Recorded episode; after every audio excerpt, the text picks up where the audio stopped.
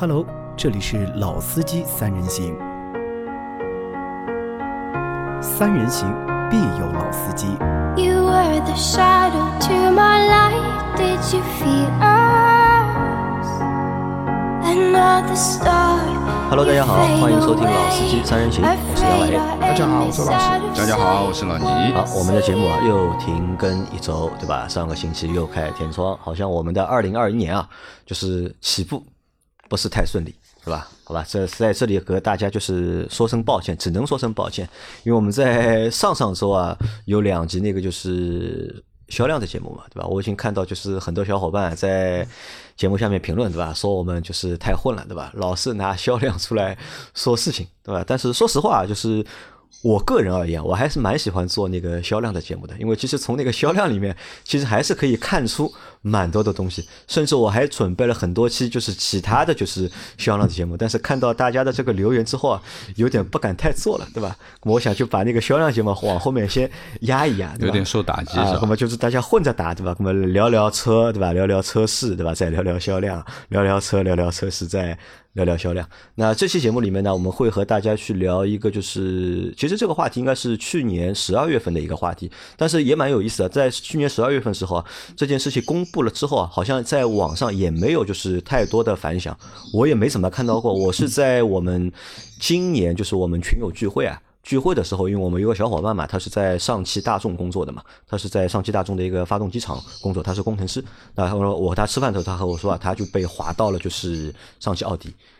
他说他要换那个换公司了，就等于他和我说了这个事情之后呢，哎，我才想起来啊，好像还有一件事情是上汽奥迪，就奥迪和上汽就是合资成立了，就是上汽奥迪嘛。因为这个事情在很多的小伙伴心里面可能会有点印象，但也那么只有那么一点印象而已。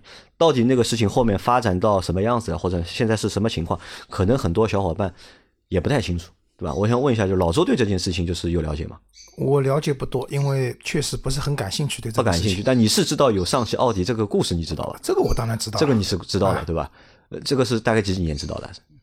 也得三四年以前了吧？三四年以前知道这个事情但是后来好像一直也没有消息，就对的，因为我我差不多两年前不是在说服务上汽大众嘛，嗯那个时候就说上汽大众的老板要调到那个上汽奥迪去做老板，对吧？但是中间反正隔了很长时间，因为其实大家知道，就是一个品牌要新的品牌诞生啊，谁先动起来知道吧？嗯啊供应商先动啊，起来，供应商啊，对的，那些供应商下游先动，对吧？对的，先要比如说做做营销的，做线下活动的，做各种各样，供应商们其实早就已经闻到了里面的这种血腥味了，嗯然后都已经开始通过各种各样的方式啊，想要办法去接触，尽可能的早的去说怎么讲，搞定也不至于吧，就是可能要接触起来，然后希望进入到这种新的品牌的这种。相应的供应链里面去，为什么新的品牌诞生要打品牌嘛？肯定一上来的预算还蛮啊多的，大生意，对吧？啊，大生意，对，大家要想办法做起来。啊，又是奥迪，对吧？又是个大生意，对的，啊。那老倪知道这件事情吗？因为老倪你本身就是奥迪车主啊，对吧？你对这个事情之前有了解吗？有一些了解，有一些了解，对吧？嗯，但是好像了解也不是太多。呃，因为你知道这个里面其实涉及了很多公司嘛，嗯包括一汽，包括上汽，包括奥迪，包括大众，嗯其实是蛮复杂的啊。这个事情其实，呃，据我所知，反正就像老周讲的，其实这个事情已经好几年了。嗯。啊，就是大家说，哎呦，有上汽奥迪这件事情嗯啊，好像奥迪在跟上汽谈合作，这个事儿其实已经不是一个新话题，其实是好几年前就在聊这个事情的。但是中间呢，其实也听到了一些故事，然后这个事情呢，好像就这样一下子就没声音了。没声音了啊，那然后停了很长的时间。那么我相信这个停了很长的时间，一定是在磨很多的东西。那么到等于说到今年嘛，对吧？去年年底十二月，啊，十二月的时候，那基本上从方方面面，不管是从小道消息，还是从官方层面，啊官宣了嘛，对吧？吧？就是都来了一些正式的一个、一个情况。那么这个事情，准确的讲，其实已经算上今年，应该算第五年了，啊是吧？今年是第五年啊，算上今年应该算第五年了。最早应该是在16二零一六年发酵的这个事情，对。那你们是怎么看待就是上汽和奥迪合作这件事情的？我觉得本身的这个合资合作啊，意义不大，本身的合作，你觉得意义不大？意义不大。为什么？就是第一个，从车型上来讲的话，我前两天正好那个看了一下，它目前要国产那辆车叫 A 7 L，哎呀，对 A7L，A7 呢，说句实话，属于奥迪里面一台比较好看的车子。啊，五啊七啊，对吧？都比较优雅的。对它轿跑嘛，然后相对来说，一台中大型的轿跑的车，它的各方面流线啊做的都是比较漂亮的。但是，一旦加长了以后，势必破坏它原来设计的这个平衡。嗯，那可能这台车的观感不会特别好。然后呢，还有一个就是 A 七本来也是一台很小众的车子，就大家在路上看到 A 七的概率其实不大的，对吧？你 A 四看得多，A 三看得多，A 六看得多，A 五也比 A 七看到的多。多嗯那就证明这个车的销量其实不是特别大。那我不认为这个车国产以后会一下子量会跑了很大，对吧？所以从初始的投产的车型加上，嗯，这个投入力度来讲的话，我觉得一时半会儿在市场上不会有太好的反响。太大反响，甚至对整个奥迪在市场上的格局变化也不会特别大。因为老周是说直接说到了这个车型啊，那老周觉得就是上汽和奥迪这个品牌去合作，对吧？成立上汽奥迪这个品牌的话，你觉得有意义吗？对上汽来说对上汽有意义的。其实这件事情就跟吉利收沃尔沃是一个道理，就是上汽现在车子卖的也很多，对吧？你看上汽下面什么品牌？上汽通用，通用对吧？下面有一个高端品牌叫凯迪拉克，但是比较尴尬的是，大家不认为它是一个比较高端的品牌，对，嗯，对吧？然后上汽有自己的荣威名爵，然后有大众，大众下面还有一个云南部队斯柯达，斯柯达然后大通就不讲了，就上汽旗下没有一个高端品牌的，就是真正被大家认可的高端品牌的一个牌子在那边，嗯就很难去把这个企业的就是造车的这种形象，嗯去树立起来。你看一汽有奥迪，对吧？一汽奥迪大家深入民心的，对吧？然后北汽有奔驰，对吧？奔虽然说大家对北汽、奔驰的质量都比较表示堪忧，但是奔驰在那边，对吧？那宝马比较特殊，它因为在华晨就是属于那边属于宝马说了算的，但它没有和选择和那种特别大的那个汽车工业集团去合资，对吧？广汽好像也没有什么特别高端的品牌，对吧？广汽讴讴歌歌，嗯对讴歌，对吧？那小众，啊，呃，对，也比较小众。那对于上汽来讲的话，那一旦有了上汽奥迪以后，这个门面功夫啊，嗯，肯定是要有进步的。大家至少说，那你看我下面有奥迪这样牌子的。那对于整个上汽的研发，那有没有真的实质性的帮助，我们不去讲。嗯，但至少说起来，我们也是有奥迪的技术了，对吧？然后有很多研发啊，各方面的东西啊，可能可以拿出来吹牛的东西会在品牌更多一点。矩阵上，也就是啊分布合理了，对吧？有啊有低端的，有中端的，有高啊，端的回头上汽再搞一个叫上汽宾利，啊，这个也可能是什么？因为对上汽来说，没有一个豪华品牌啊，也一直是上汽的一个痛，嗯，对吧？你看那么大一个上汽，每年有那么大的一个销量，对吧？因为前面你说到了上汽通用、上汽大众，对吧？上汽通用五菱，对吧？这几个厂商加起来量都非常大，但是呢，就缺一个就是豪华的品牌？那老你是怎么看待这个事情？嗯，其实说实话，奥迪和上汽，呃，从历史上去看，最早的其实因为我们知道大众进来中国，先是成立的是上汽，上汽嘛，先和上汽合作，对不对？那么一汽大众是后面成立的，而且呢，这个其实一汽大众的成立，其实上汽大众是吃瘪的，其实是里面是有一些故事的。啊，这当中有个故事，啊啊有一些故事的。那么说实话，就是说，其实呃，上汽大众对于呃大众跑到一汽去啊找了奥迪，最终和落地落在北方。那么其实这件事情其实其实是很不爽的一件事情。那么呃，上汽想做奥迪，其实也是一直有这个想法的，因为最早一批国产的奥迪。奥迪就是？完全我们说的，就是组装形式的啊，全部组装形式的，其实是上汽和一汽都有都有做过组装的。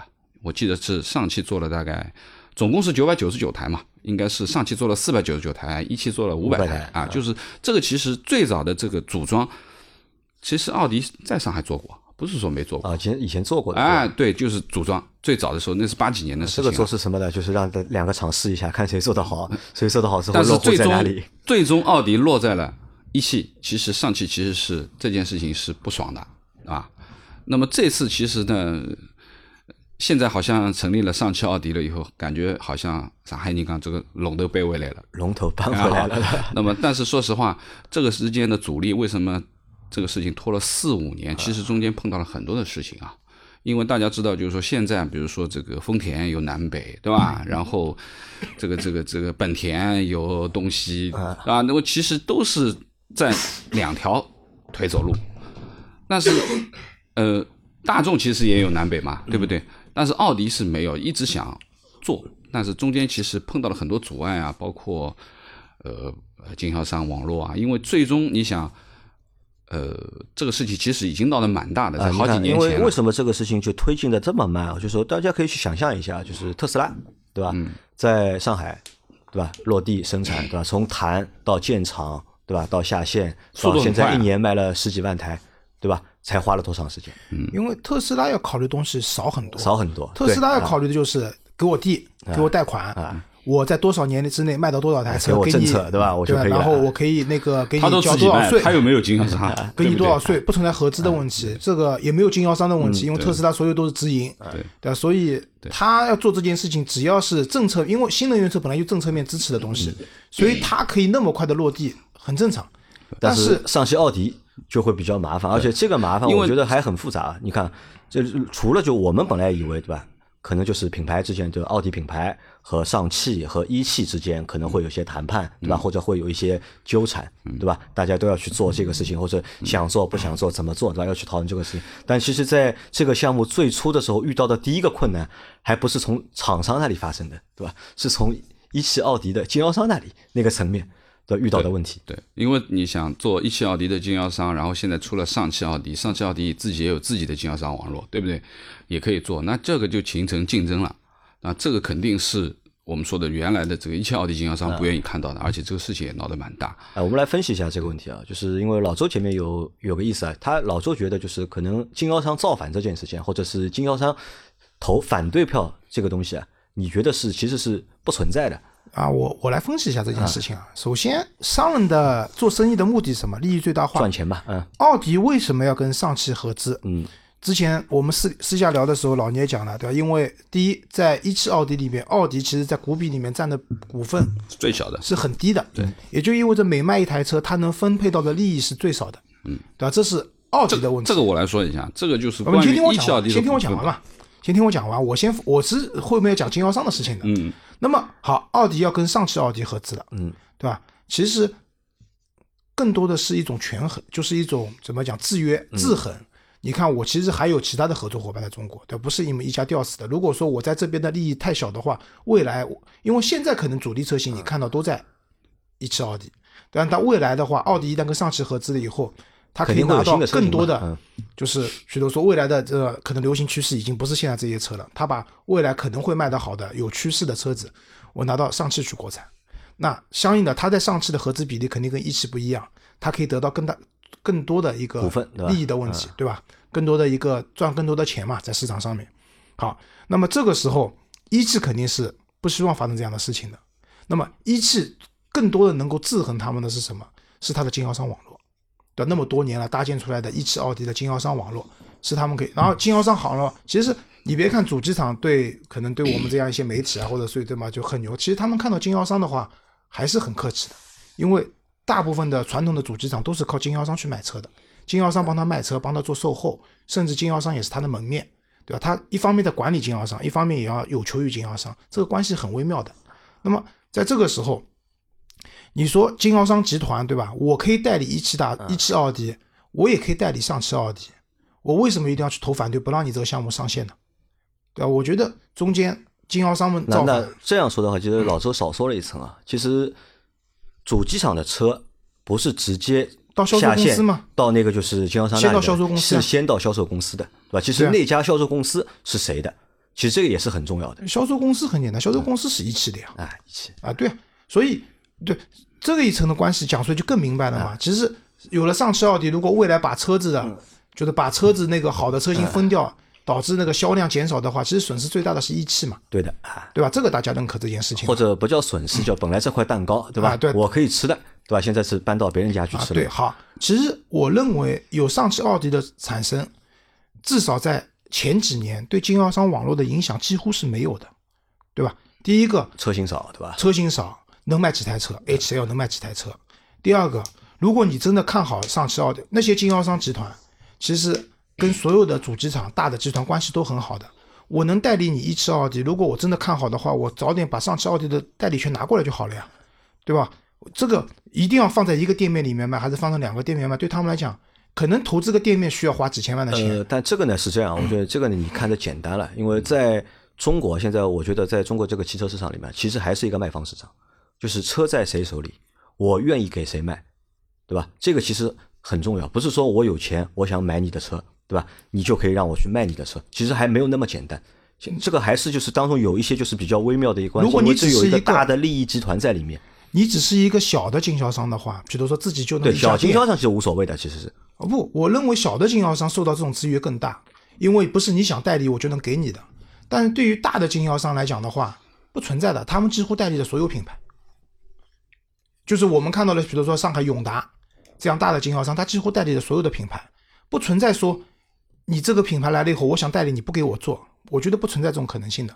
所以归根结底，我的意思就是说，经销商们就集体造反，然后闹说希望这个项目不要做等等的。其实真正的利益点不是说经销商觉得自己要少卖车了，我难受了，不是的，而而是因为经销商上一级的销售公司，对吧对？到底是姓一还是姓上，对的，对吧？所以肯定是一汽的销售公司也好，或者一汽的主机厂也好，不希望这个项目那么顺利，对吧？这个说白了就这么回事情。所以表面上经销商是被推到前台的风头浪尖人物，你不能说让一汽的老板自己出来叫，你们不能做这项目，不行的，对吧？那让经销商们出来叫，这个是一个比较合理的方式。但是你别说是有效果的，至少经销商的这个就是这件事情就是逼宫嘛，导致这个项目我觉得至少晚了一年到一年半的时间。晚了一年到一年半，对吧？啊对的因为其实老周刚刚从就是一个销售层面，对吧？从这个销售方面去分析这个问题啊。其实老倪，对吧？还有套就是老倪的想法的，因为其实，在上汽奥迪和一汽奥迪，或者叫上汽大众和一汽大众之间啊，其实当中还是还有一个故事的。对吧？这个要从什么？要从就是上汽大众和一汽大众他们两个人的关系，对吧？其实也可以去做一些分析的。因为老倪说了嘛，对吧？老你怎么说？因为一汽大众卖的车啊，对吧？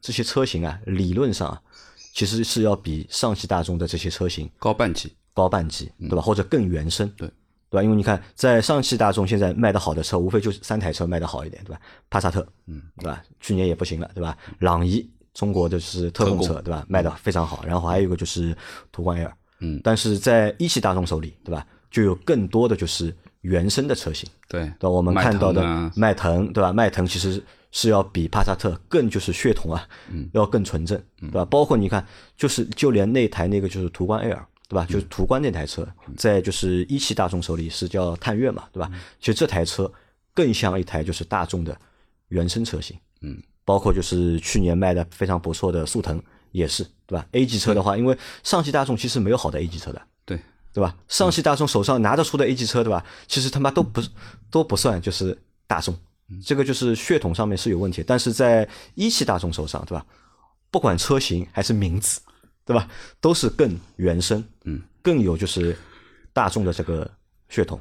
对，这个呢，其实要追溯到很多年以前啊，就是呃，我们那个时候在做媒体的时候，其实也有，我那时候在做汽车杂志的时候，其实也有很多和一汽啊、上汽对接的。那么最基本的一件事情就是，呃，德国专家在一汽的人数和在上汽的人数不一样的，不一样的。就在上汽更呃，在一汽人更多一点，更多对吧？对，那么呃，同样来说，就大家都很清楚，就是包括一些前面说的标志型的这些车型啊，从捷达、速腾、迈腾啊，虽然它的名字是这样，但其实它更是原版的德国原版的，比如说德国的帕萨特啊啊，当然帕萨特的名字因为是被注册掉了，所以不能用，只能用迈腾。那么呃，应该这样讲，就是说。从我觉得从大众的这个角度上面去看，肯定是车型技术这一部分，我认为是一汽肯定是要比上汽大众要要强的。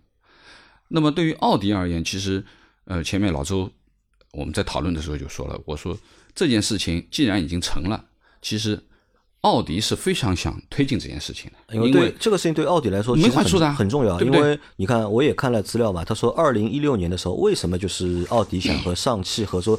当中还有一个其他的原因，因为奥迪是进中国最早的豪华品牌，对啊，它在每年的销量上面它都是遥遥领先的，对但是在二零一五年的时候啊，就发生了一件什么事情呢？就是它销量还是第一名，但是它的增速啊，已经被宝马和奔驰赶超了，已经。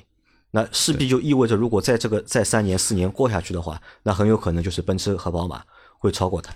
呃，可以这样，从利润的角度上讲，其实就是原来因为在奔驰、宝马没有国产之前，其实奥迪是一枝花，对不对？所有的豪华车，包括政府有车，那肯定都是奥迪啦，对不对？那么这个量啊，各方面都是足以支持的。那么现在的情况就变化掉了，就是什么呢？就是前面我在说的，就是关于这个一汽大众里面奥迪的股比，其实它是最小的，因为这个里面呢，一汽占了百分之六十，大众占了百分之三十，真正的奥迪只占了十。那你可想而知，卖了这么多台奥迪车，它只有百分之十的利润。那么这个其实奥迪是觉得少的。那么何况现在又有又有奔驰又有宝马来切割这一部分豪华车的市场，那肯定它是希望能够有新的赚钱方法啊。毕竟你想，这个奔驰的股比也好，包括宝马，宝马肯定是比华晨厉害的嘛，对吧？它的股份肯定是完全德国人赚钱的。那么所以呢，这个上面其实从奥迪的角度上去看，应该是他愿意推动这件事情的。但是他在推的同时，其实几年前就想推，但是碰到的问题就是老周前面讲的这个问题。老周讲的比较赤裸裸一点啊，这种这很有可能被和谐掉的这集。那么我说的是什么？其实经销商其实有意见，这也是很现实的一件事情，对不对？因为的的确确，在奥迪非常好的时候，就是它的那个时候没有竞争的时候，一个奥迪 4S 店就是像真的是捧着金子的在手上。那个时候一年能够卖多少台车啊？你你哪怕你投几千万、上亿的金额做一个 4S 店，你有可能很短时间就收回了投资。那个时候奥迪是很硬而且好像奥迪也是第一家，对吧？在就是它的那个车的售价上面，它会下面有一行那个服务费的，对吧？明码标价服务费的，对吧？其他车型其实你看卖奔驰、卖宝马，对吧？都也会收服务费，但它不会明着写出来的。但在奥迪的四 S 店里面，就那个名牌上面，对吧？上面一行是车的价格，下面有一行服务费，对吧？是八千或者是五千或者是一万，对那么对于这六一台车千六百六千。对于对于就是说，呃，这件事情就是成立了上汽奥迪这件事情，一个奥迪肯定是得利的，这是百分之百，它是最大的一个得利，因为它完全变化了股份的这个比例，它的利润会会多嘛，因为它是造车的嘛，最简单的一件事情。那么对于上汽而言，上汽拿到了一个新的豪华品牌，嗯，足以支持它原来在豪华品牌这一块它的缺失，嗯，对不对？那么特别是德系豪华品牌它的缺失，那么这个是它拿到了，对吧？那么呃，对于经销商而言，其实现在的解决方案也是比较微妙的，啊？现在用的是那现在结果是这样，结果就是奥迪和上汽成立了上汽奥迪，然后呢，上汽奥迪负责生产，对 然后呢，销售现在是沿用奥迪一汽奥迪的的销售网络。销售网络，但是呢，上汽奥迪呢会给到一汽奥迪销售网络一些就是 政策上的要求，对吧？这个车有可能会换方式卖，我看到现在看到新闻是这样说的，现在还不知道，哎，啊。看到新闻是这样说，但这个我不知道到底后面能不能落地啊？就是上汽奥迪准备用一套就是 全新的就是销售的方式，他们可能会借鉴一些就是新势力的卖车的方式。那么就是这种方法啊，就是说，呃，前面讲了，奥迪肯定得利，那么一汽也呃上汽也得利，对不对？它有品牌新落地。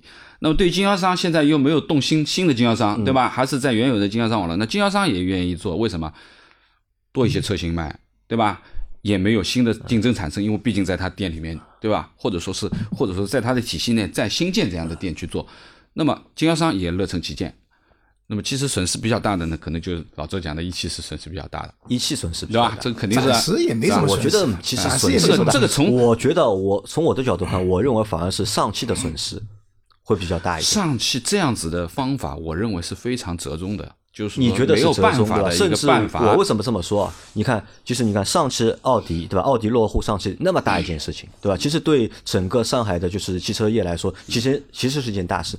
但是在十二月份对吧？这个最终对吧落地的时候对吧？这个章盖下去的时候对吧？几乎我们是没有怎么看到报道的。就在朋友圈看到了一篇史上最难写的公关稿。对的，对吧？那么说明什么呢？说明就上汽不想去宣传这件事，为什么不想去宣传这件事情呢？理论上这是大事啊，对吧？应该所有的头版，对吧？或者所有的就是 KOL，对吧？通稿都发一遍啊，，拿不出手。拿不出手，对吧？现在的这个不好意思现在这个车拿不出手，我觉得未来车型丰富了以后，对吧？然后上汽未来是未来会跟上的，对吧？但是我是觉得，就是说，基于这件事情现在已经成了，那其实我们要去看到的，就是说这个事情通过了这个五年的磨磨磨磨，终于磨成了，多不容易啊！其实上汽我相信是花了很多的努力去沟通很多的事情，不不管和经销商的沟通、和一汽的沟通、和奥迪的沟通，这个其实是花了很大本钱在里面的。那么最其实最简单的就是说，既然已经合了，嗯对吧？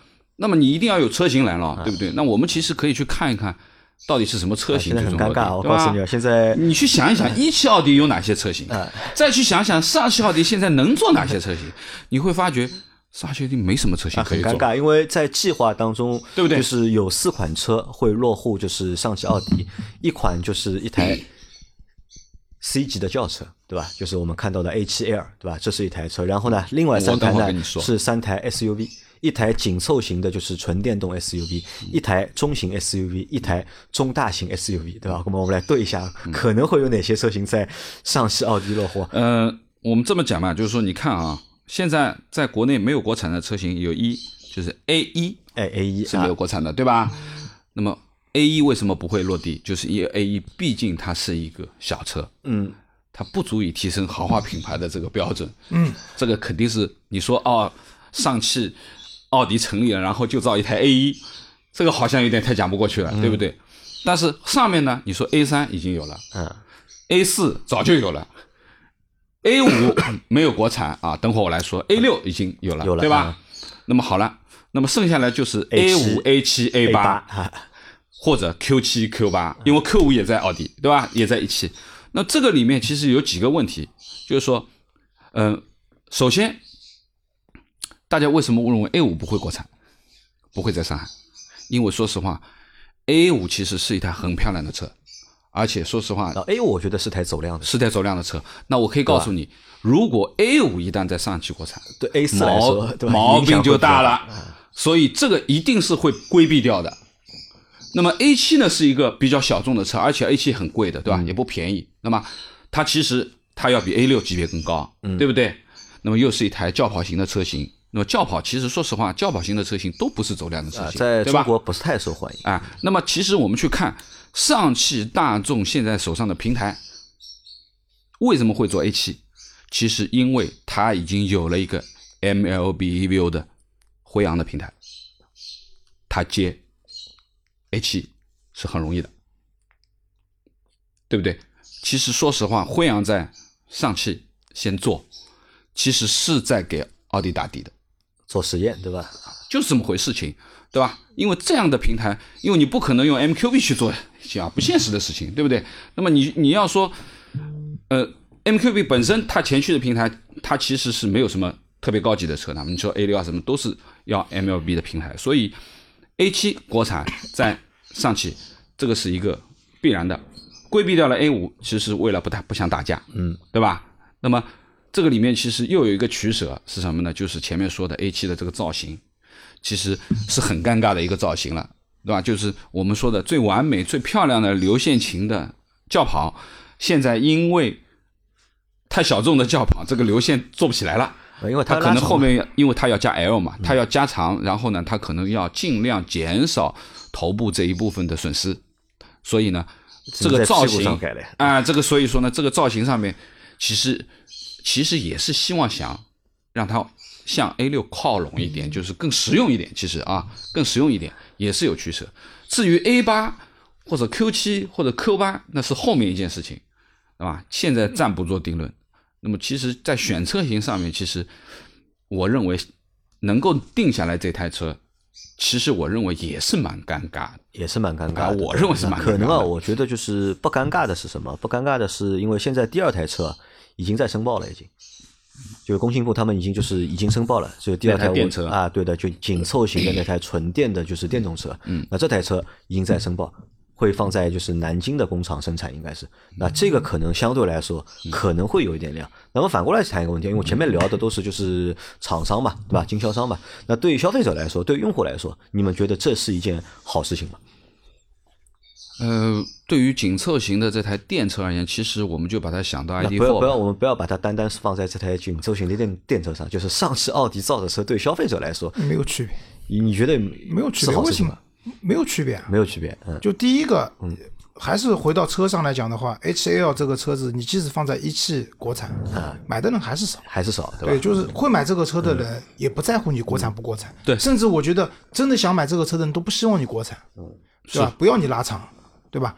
然后你想那个紧凑型电车也好，或者是后面的 SUV 也好，你上汽奥迪不国产，一汽奥迪也可以国产，对，一样都在一个店里面卖。对就是如果说啊，经销商是分开的，嗯对吧？政策是不一样的。那打个比方讲，那上汽奥迪为了后来者嘛，它可能要做出一些不一样的，它的经销商的服务可能更接近我们现在的。呃，他的要求是这样的，就是他要求经销商重新开店，就是那个车啊，不是放在就是本来的就是一汽奥迪的那个四 S 店里面卖，就要求他们但就是老板是一汽奥迪的这个网络老板呀。你那，个六千六百六十六的服务费这件事情逃不掉的，你知道吗？还是要付的，因为是一个老板一个体系里面的，就是我本来想讲，如果是上汽奥迪自己的经销商，他们为了赢取好感，对吧？服务费不收了，甚至我仿照那个像特斯拉、蔚来这样的新势力的品牌，就是类似于有点像直营的，我进去以后没有这些东啊，西。的，只是体验，只是体验，因为上汽奥迪提出的要求就是这个要求，他们想用一套就是新的就是营销的方式嘛，因为为什么呢？你看车型也少嘛，你就一台车，或者短期内能卖的其实就两台车，对吧？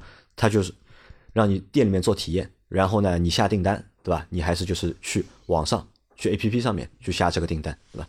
说是这么说，但是最终怎么落地就是不知道，对吧？类似于这样的这种形式，对吧？我觉得对目前来讲，对用户来讲，我觉得这种影响不会特别大，不会太大，对吧？因为我想啊，对很多的就是奥迪的用户来说，可能会有些失望，对吧？因为老周一直对奥迪兴趣不大，对吧？对这个品牌兴趣不是很大。我觉得兴趣不大有原因的，其实就是因为这些车型啊都不吸引老周，对吧？不管是 A 四也好，A 六也好，Q 五也好，老周都不太喜欢这种车因。因为在我的概念里面，啊就是花到这个钱买到这个品牌了，我希望是买台后驱车。买台后驱车，对吧？对我，因为本人我也不太喜欢四驱的，因为第一我不喜欢 SUV，嗯对吧？我喜欢买轿车，我买到现在没有一台是 SUV 的车子。嗯，第二，我花到这个钱了，我希望有一台后驱，我不要前驱，我也不太喜欢四四驱。啊，那么在这样的情况下，相对来说啊，BBA 里面就是奥迪对我的吸引力是比较小的，比较小它要么就前驱，要么就跨驱。因为还有很多小伙伴呢，其实你看奥迪对吧？奥迪我们觉得奥迪一般或者不怎么亮眼，其实奥迪还是有蛮多好车的，对吧？还是有很多就是吸引眼球的车的，但只是它没有国产而已，对吧？当初在国产的时候有这个消息后，对吧？大家有人甚至会幻想，对吧？呃，会不会生产 S 三，对吧？或者生产 S 四，对吧？我觉得呢，就是就这件事情而言呢，首先就是说，最起码这个上汽奥迪成立了，嗯，对吧？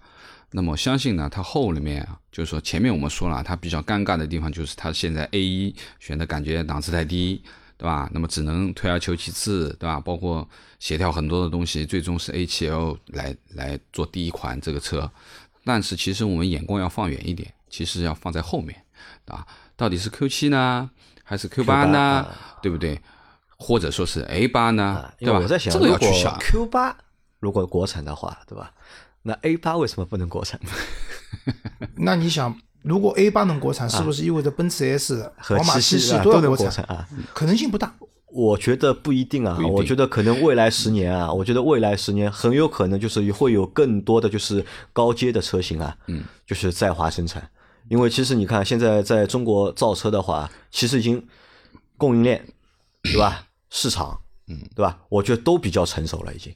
对吧？其实，在中国生产车，我觉得是一件对很多就是大品牌来说，是一个比较好的一个选择。其实前面说了，就是说最起码来说，从最早的这个呃 MQB 的这个前驱的这个平台，到现在 MLB 的这个平台，其实从辉阳开始，包括现在马上可能上 HL 啊，其实就是说你造车其实也是一个磨合的过程嘛，因为你之前没有造过这个车，对吧？你肯定，我觉得可能还是需要尝试的磨合，对，吧？还要磨合一段时间，对吧？虽然说这个都是造大众车，对吧？但是说实话，奥迪的造车标准，我相信和大众造车标准是不一样的，所以说肯定是需要稍微磨一下。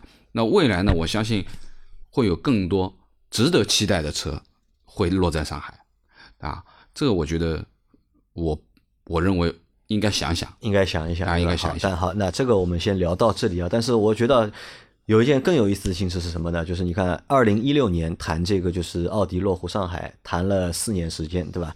到今年二零二一年才真正的落户，对吧？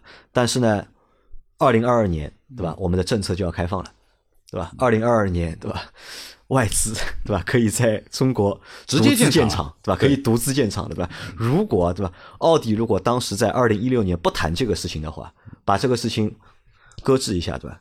你放到今年来谈这个事情，对吧？可能二零二二年，对吧？就直接在中国，对吧？啊，在上海直接落一个独资的奥迪，对对吧？这个也是有可能的。但是这个意味着什么？意味着就是到明年之后啊，到明年之后可能会有更多的品牌啊，可能会来到中国，嗯，对吧？一是你看，呃，合资的这个就是要求解除了，对吧？还有呢，就是合资数量也解除了，对吧？本来是一个品牌只能在中国有两家的，就是合资单位嘛，但是到二零二零二二年之后啊，可以有三家，可以有四家，对吧？整一个格局到二零二二年开始就会发生，就是很多的就是变化，对吧？这个也是我觉得一件非常有意思的事情。因为我那天在吃饭的时候，在大家在吹牛嘛，瞎说嘛。那我说这个上汽奥迪落户了，对吧？那明年二零二二年了，对吧？那保时捷啊，对吧？宾利啊，对吧？那么有没有可能，对吧？那么已已经有这样的小消息了，中国对吧？不管落户在哪个城市，有没有可能落户中国？对吧？老周觉得有我觉得保时捷可能的，保时捷有可能，因为嗯保时捷还是有一些可以走量车，因为政府就是不管哪个城市，政府要接收一个车企进来，就独资的车企进来，他要看的是什么？税收嘛，对的，他不管你这个牌子有没有多响亮，嗯对吧？当然了，你说做得好，成为我城市的名片，以后人家到我山东来旅游，对吧？保时捷工厂一直有啊，哎，有这种可能性的，对吧？啊但是更多的考虑还是说我这块地皮拿出来了，然啊后甚至还要给你贷款等等这些东西，你给我带来什么？